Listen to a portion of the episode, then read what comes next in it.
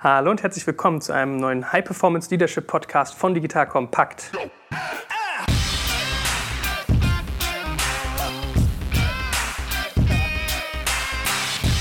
Mein Name ist Joel Kaczmarek und mit mir sitzt wieder der gute Stefan Lammers hier. Hallo Stefan, grüß dich. Hallo Joel noch einen spannenden Tipp für euch und zwar zu einem unserer Partner. Und dieses Mal ist es ein Event, nämlich die Rise of AI. Ja, also man erkennt schon am Namen, es ist eine Konferenz, die sich um künstliche Intelligenz dreht. Die wird unter anderem veranstaltet vom guten Fabian Westerheide, den ihr aus unserem KI-Podcast kennt.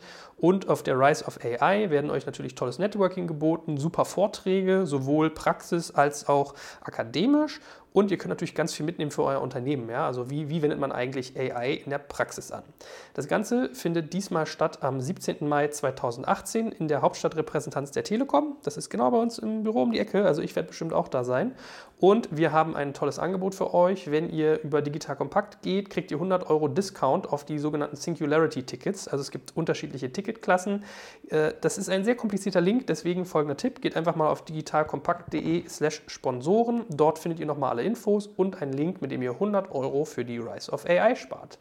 Vielen Dank, schaut euch das an. Tolle Konferenz. Also, Stefan ist ja der Führungscoach schlechthin und wir haben gerade einen Podcast aufgenommen, hatten vorher ein Event zum Thema Leadership. Also, wir sind jetzt hier voll drin und haben uns überlegt, jetzt machen wir mal ganz spontan eine QA-Runde. Sprich, wir haben unseren Nutzern über unseren Messenger-Kanal eine Frage gestellt oder gesagt, angeregt, schickt uns mal eure Fragen zum Thema Leadership. Ganz aus dem Bauch raus, ganz schnell. Was ist das Erste, was euch in den Kopf kommt, wenn ihr an das Thema Führung denkt? Was brennt euch sozusagen unter den Nägeln? Wenn ihr das übrigens auch machen wollt, dann äh, braucht ihr einfach nur auf digital kompakt slash messenger gehen. Da könnt ihr euch anmelden und könnt dann zum Beispiel über WhatsApp mit uns kommunizieren, genau für solche Sachen. Also wir beantworten ganz, ganz viele Fragen. Ich sitze manchmal noch abends um 10 und schreibe irgendwelches Zeugs.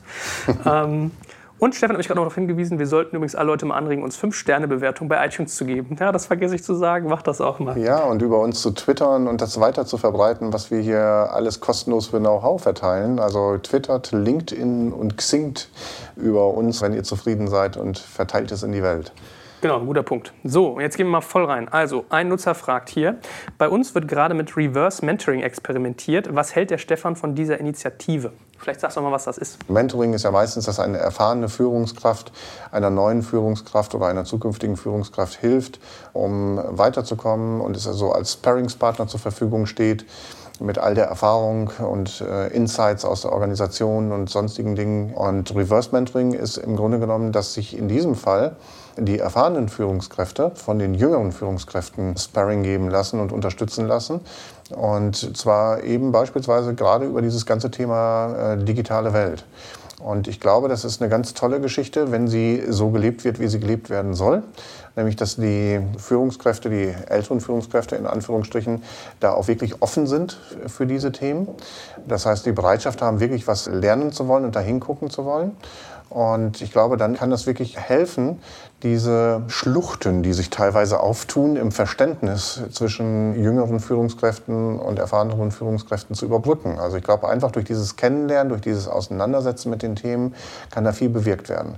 Was ich finde, ist, dass man das noch ein bisschen ausweiten kann. Also wenn man wirklich Aha-Erlebnisse hat dabei, dass die älteren Führungskräfte oder auch im normalen Mentoring die jungen Führungskräfte wirklich Aha-Erlebnisse haben, sollte man sich auch fragen, ob die nicht interessant sind, mit anderen nochmal zu teilen, dass die so wertvoll sind, dass auch andere davon profitieren können, um noch eine größere Dynamik da reinzubringen. Mhm.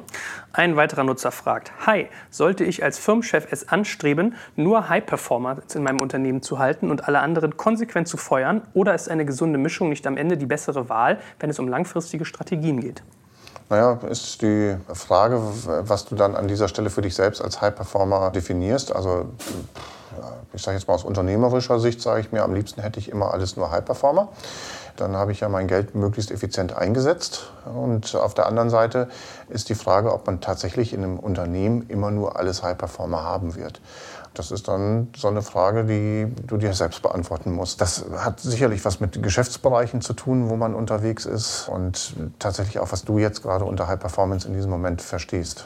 Also für mich kann auch eine Putzfrau eine High-Performerin sein, beispielsweise, die einfach ihren Job ernst nimmt, ihre Sachen gut macht, Dinge sieht und nicht nur das tut, sage ich jetzt mal, was ihr gerade vorgeschrieben wird mhm. zu tun. Nächste Frage: Leading by Example oder Leading by Authority? Also meine Grundhaltung ist ja an dieser Stelle immer, dass ich sage, es gibt kein Führungsmodell, wo ich sage, das passt immer, one fits all. Gibt es in der Führung nicht, sondern es ist einfach die Frage, wo ich gerade unterwegs bin. Das hat was damit zu tun, was ist der Kontext, in dem sich das Unternehmen gerade befindet, in welcher Phase, bin ich in der Wachstumsphase, Turnaround-Phase, was auch immer. Und es hat was damit zu tun, auch was habe ich für Menschen, die ich dort habe. Was ist mein Geschäftszweck? Also es ist nicht einfach so zu beantworten. Es gibt ganz, ganz große Unterschiede. Müsste man sich im Einzelfall angucken. Bist gerne eingeladen, mir eine Mail zu schreiben oder mich anzurufen und dann können wir darüber diskutieren in deinem Fall. Hm.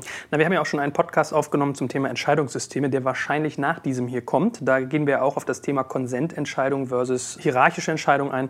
Das gibt, glaube ich, auch nochmal eine gute Antwort. Dann hört er sich den an und dann ruft er dich an oder ja, schreibt dir. Ne? Das könnte auch gut hm. passen. So, das ist wahrscheinlich für dich jetzt irgendwie ein Heavy-Hitter, weil das ist ja hier echt so Startup-Mentalität.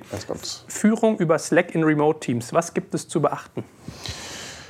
Generelle Führung in Remote-Teams, also als ich das gerade äh, gehört habe, habe ich innerlich erstmal ein bisschen geschmunzelt, weil das habe ich echt noch nicht drüber nachgedacht. Führung über Slack. Ja, ich kenne das Thema virtuelle Teams zu führen in unterschiedlichen Ländern beispielsweise.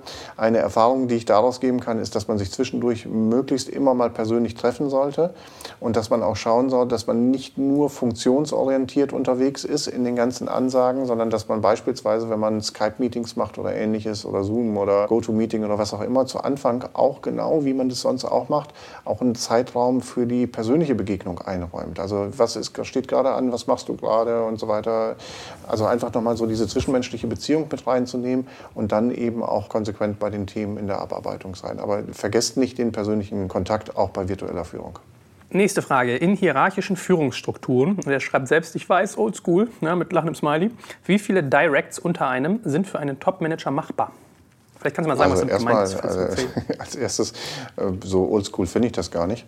Die Frage ist nur, äh, in den meisten Oldschool-Geschichten ist es halt eine vertikale Hierarchie. Und wenn ich mir aber die ganzen Startups heute angucke und wenn ich dann in dem, im Bereich Scrum und so weiter unterwegs bin, dann haben wir auch eine ganz klare Hierarchie, die ist bloß horizontal. Das ne, sind nämlich sehr, sehr klare Rollenzuschreibungen. Und wenn man das so will, selbst bei Holocracy sind auch sehr starke Rollenzuschreibungen. Und für mich entpuppt sich das eigentlich als nichts anderes als Hierarchien. Das wäre jetzt mal meine Antwort Nummer eins. Und Antwort Nummer zwei, also ich kenne Leute, die führen 20 Mitarbeiter.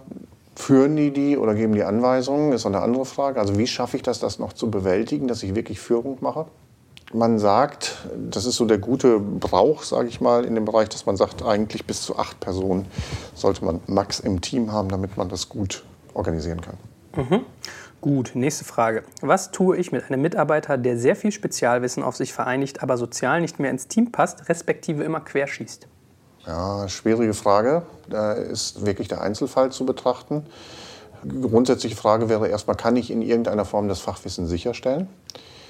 Und auf der anderen Seite ist es für mich so, aber das ist meine persönliche Meinung, vielleicht gibt es auch darüber hinaus manchmal Notwendigkeiten betrieblich, die das anders sehen. Meine persönliche Meinung, äh, ich würde mich niemals erpressbar machen. Und es hört sich nach einer erpressenden Situation an. Ich bin ausgeliefert in dem Moment. Das ist meistens kein gesundes Verhältnis auf Dauer. Und manchmal ist die Frage, ich will jetzt hier keine Aufforderung machen oder was auch immer, sondern ich will ein Gleichnis schaffen, um das vorwegzuschaffen. Auch dieser Person könnte irgendetwas zustoßen dann ist die auch nicht mehr da und hat das Wissen nicht mehr. Was würdet ihr denn dann machen? Das ist oftmals eine gute Übung, sich das zu durchdenken. Also stell dir mal vor, der wäre morgen krank oder sonst irgendetwas, halt ein Autounfall oder, oder sonst irgendetwas. Wie würden wir denn in der Firma damit umgehen, wenn der dann plötzlich nicht mehr da war? Das könntet ihr jetzt nicht ändern. Also insofern macht euch da noch mal Gedanken, versucht es mal auf eine andere Ebene zu bringen, weg von der Person und überlegt euch, was wäre denn, wenn die Person nicht mehr da wäre, wie müssten wir damit umgehen und vielleicht ist das eine Hilfe für euch der muss, ja nicht mal, der muss ja nicht mal totgefahren werden, kann auch abgeworben werden. Ne? Kann auch also, abgeworben werden, ja. kann woanders hingehen oder sonst was. Ja. Aber ad hoc aus dem Bauch Aber raus. Danke, würde... ich habe erst mal nur an das eine gedacht. du bist wieder der Extremist. Aber ich meine, aus dem Bauch raus würde man doch eigentlich sagen, die Kultur muss stimmen. Es hilft auch nicht das beste Spezialwissen, wenn das Team sozusagen. Ja, aber das ist einfach gesagt. Aber es gibt natürlich schon Spezialbereiche, wo es echt Alleinwissen gibt. Das fällt einem dann in solchen Momenten erst auf. Aber grundsätzlich, sage ich mal, ist das auch gerade in der heutigen Zeit, echt Leute, macht euch da Gedanken drüber das wird ein Riesenthema, gerade in etablierten Unternehmen, dass so viel Wissen ausscheidet, dass dann nicht mehr da ist. Macht euch rechtzeitig Gedanken darüber, wie ihr Wissen sichert. Mhm. Passend zu dem, was du eben angerissen hast, fragt ein Nutzer, der hier als Logo die ANWR Group hat. Keine Ahnung, was das ist. Ist lustig, hier kommen echt die Fragen live reingeballert. Also ja. das, das, füllt sich hier so schnell. Äh, was ist deine Meinung zur Scrum-Methodik für Führung? Es gibt Bereiche, wo das gut funktioniert. Also geht im Prinzip zur Antwort vorhin, dass es eben eine Frage ist, in welchem Kontext bin ich unterwegs, was habe ich da für Leute und da ist Scrum durchaus ein funktionierendes Mittel. Das ist für mich vorrangig heute in prozessorientierten Bereichen oder in Produktentwicklungsbereichen, IT-Bereichen eine adäquate Methode. Ob es als Gesamtführungssystem für ein Unternehmen ist, kenne ich noch nicht so viele Beispiele. Mhm. So, und dann fragt hier Steven Petter, der war sogar gerade in unserem Vortrag, ja, also vor einer Stunde noch drüben im Raum, jetzt hier. cool. Er schreibt, ich bin auch gerade im Thema, danke für den tollen Vortrag. Mich würde interessieren, welche Methoden zum Incentivieren Sinn machen und auch das Gegenteil, welche Mittel funktionieren am besten, wenn Leute sich nicht an Abmachungen halten. Wie viel Zeit sollte man den Leuten für den Prozess geben, sich in ein High-Performance-Team zu verwandeln? Wir sind, denke ich, schon ein gutes Stück vorangekommen, mussten uns auch diese Woche von einem Mitarbeiter trennen, wo die Kluft einfach zu groß war. Gibt es davon einen sinnvollen Zeithorizont? Also nochmal, wie kann ich incentivieren und wie kann ich Leute, die nicht funktionieren, am besten dazu animieren, sich an ihre Abmachung zu halten? Incentivierung ist generell etwas, wo ich immer eher auf Teamebene geben würde als auf Einzelebene. Ansonsten fördert das immer Egoismus und Statusgehabe. Eher Teamziele orientiert, wenn überhaupt. Incentivierung ist etwas, was äh, eben immer nur kurzzeitig funktioniert da gibt es schöne Untersuchungen zwischen extrinsischer und intrinsischer Motivation. Ich kann mit einer extrinsischen Motivation, Bonus, Incentives, eben im Prinzip immer nur eine Nulllinie erreichen. Und wenn ich einem einen echt riesen Teil schenke oder so, ist auch diese Zeit, wann das als selbstverständlich angesehen wird, relativ kurz. Das heißt, ich muss immer wieder nachlegen. Ich weiß nicht, ob ich mich in diese Falle setzen will. Ich würde lieber über Vision und über Sinn an dieser Stelle motivieren. Das funktioniert langfristig und dauerhafter in der Regel.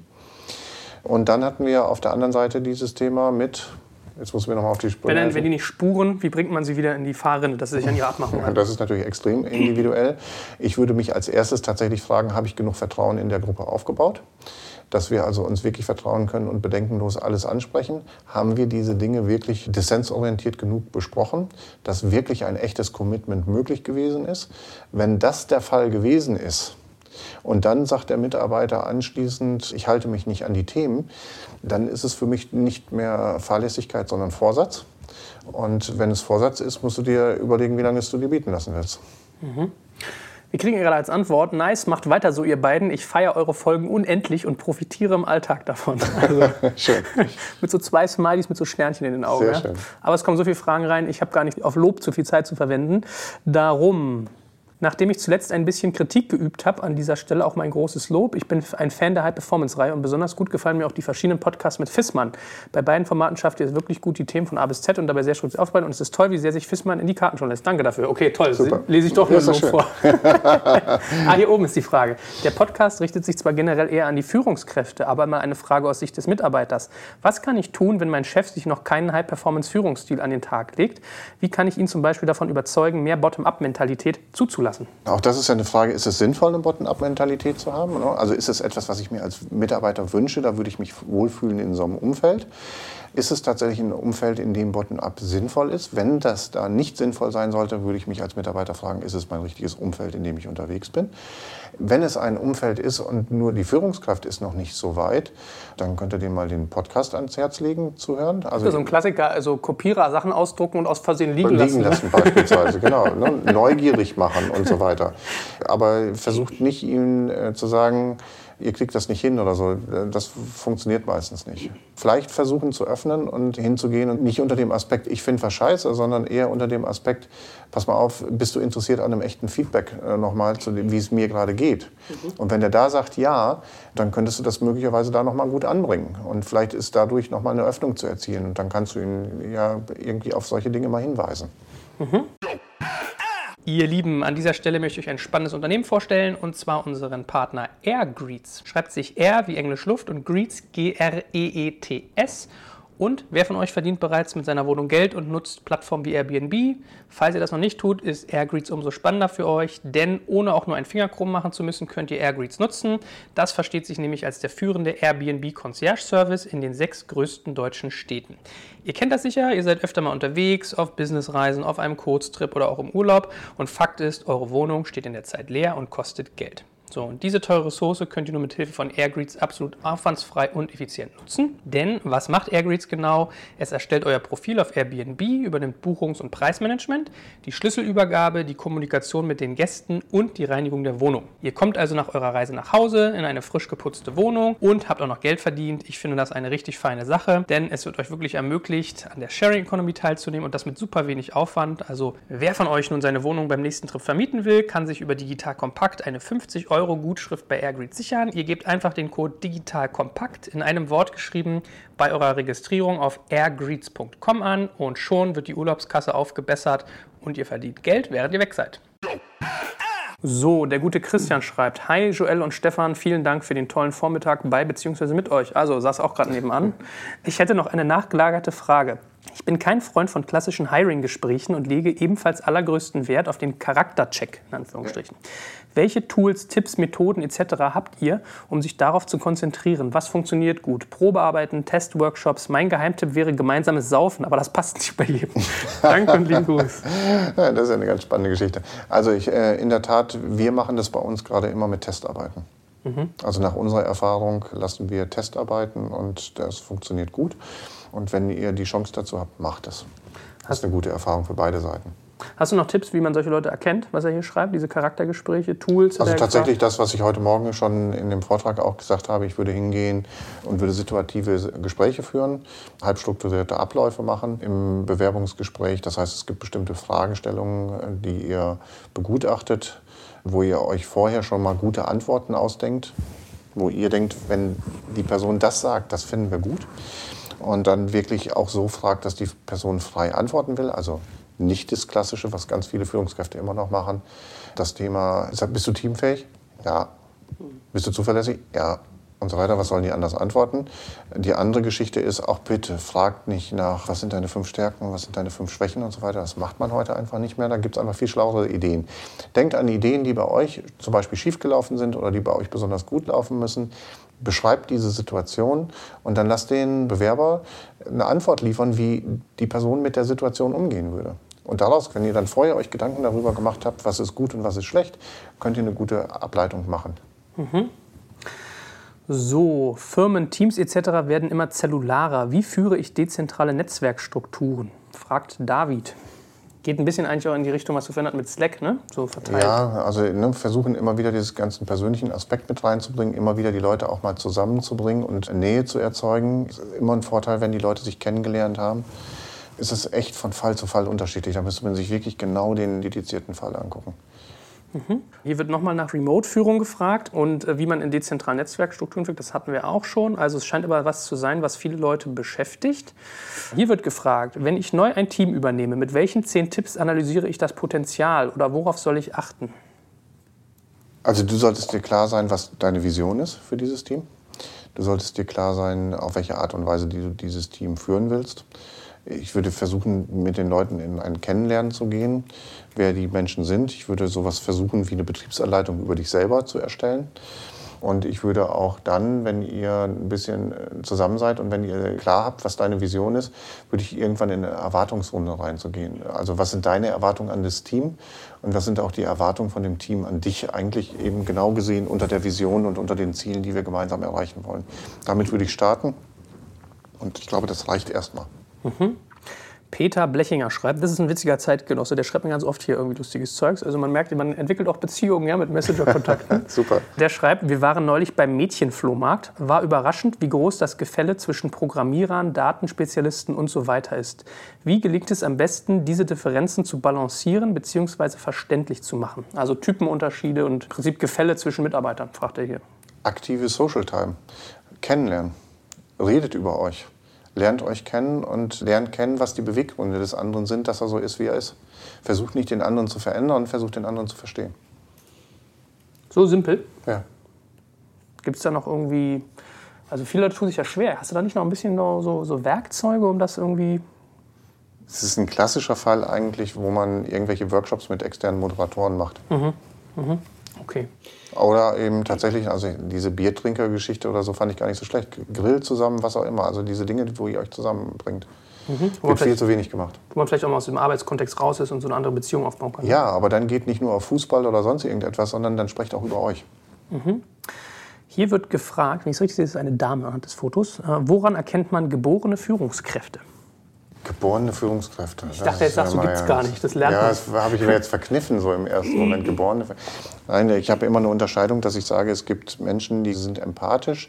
Sie haben aber trotz ihrer Empathie nicht verloren, klar zu sein und eine klare Richtung zu geben. Die gibt es. Ich habe aber immer so eine Unterscheidung, die ich so plakativ benenne, wo ich sage, eine gute Führungskraft ist die, die intuitiv alles richtig macht. Und eine sehr gute Führungskraft ist die, die es bewusst richtig macht. Weil es eben in einer Zielrichtung ist und ich kann auch auf unterschiedliche Situationen sicher reagieren. Okay. Jesse fragt, wie steht ihr zu dem Thema ortsunabhängiges Arbeiten von eigenen Mitarbeitern aus Führungssicht? Denkt ihr, dass es nur ein Trend ist oder wird es weiter in diese Richtung gehen? Zurzeit haben ja viele Führungskräfte dann ein Gefühl von Kontrollverlust. Das stimmt. Viele Führungskräfte haben ein Gefühl von Kontrollverlust und viele der Mitarbeiter, die zu Hause sitzen, haben ein Gefühl von sozialer Abnabelung, stelle ich fest. Ich bin nicht sicher, ob das tatsächlich in Masse der Zukunftstrend sein wird ich stelle da schon echt von Mitarbeitern äh, immer wieder in den Teams fest, die zu Hause sind, dass die sich echt abgehangen fühlen, dass die Schwierigkeiten haben, die Anbindung zu haben, sich äh, sozial integriert zu fühlen.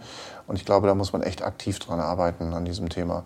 Ich bin nicht sicher, dass das diesen großen Hype erleben wird, dass sozusagen 50 Prozent der Leute von zu Hause aus arbeiten. Mhm. Glaube ich nicht dran. Ja, man hat ja Im so Moment bisschen, zumindest nicht. Man hat ja auch so ein bisschen Sorge als Führungskraft, dass sie zu Hause faulenzen und nichts tun und so weiter. Ist das begründet als solche Sorge? Bei manchen Mitarbeitern bestimmt. naja, also manchmal gar keine stimmt. Sorgen. Aber das ist auch nicht einfach. Also ich kenne das ja auch. Wir arbeiten ja bei uns sehr viel im Netzwerk zusammen. Ähm, da habe ich auch keine Kontrolle, was Berater dann in dem Moment machen. Und da kann ich nur Vertrauen schenken. Mhm. Und wenn ich dieses Vertrauen nicht aushalten kann, dann muss ich mir überlegen, ob das für mich die richtige Form ist. Dann muss ich mich als Führungskraft auch fragen, ob ich das zulassen kann. Oder aber, wenn es vorgeschrieben ist von der Firma und ich kann mich in Anführungsstrichen nicht dagegen wehren, dann muss ich mich fragen, ob ich an der Stelle als Führungskraft richtig bin. So, liebe Hörer, für heute sind wir schon wieder am Ende unseres Podcasts angelangt. Wenn euch das Thema aber noch weiter interessiert, habt ihr die Möglichkeit, euch auf Patreon extra lange Podcasts von uns zu besorgen. Also quasi jeweils einen Director's Cut, der noch einmal 10 bis 20 Prozent länger ist und dementsprechend mehr Inhalt bietet. Patreon schreibt sich wieder Patron, nur mit E dazwischen, also Patreon. Und unter patreon.com slash dekompakt könnt ihr euch für monatlich ein paar Taler besagte extra lange Podcasts klicken. Dort ist dann übrigens auch keine Werbung enthalten, sondern diese wird ans Ende geschnitten und auch sonst kommt ihr in den Genuss unterschiedlicher Extra-Inhalte wie unser Recherchematerial, die Teilnahme an all unseren Gewinnspielen und, und, und. Uns freut es natürlich sehr, wenn wir euch für diese Bonusinhalte begeistern können. Ansonsten vielen Dank fürs Zuhören und auf bald.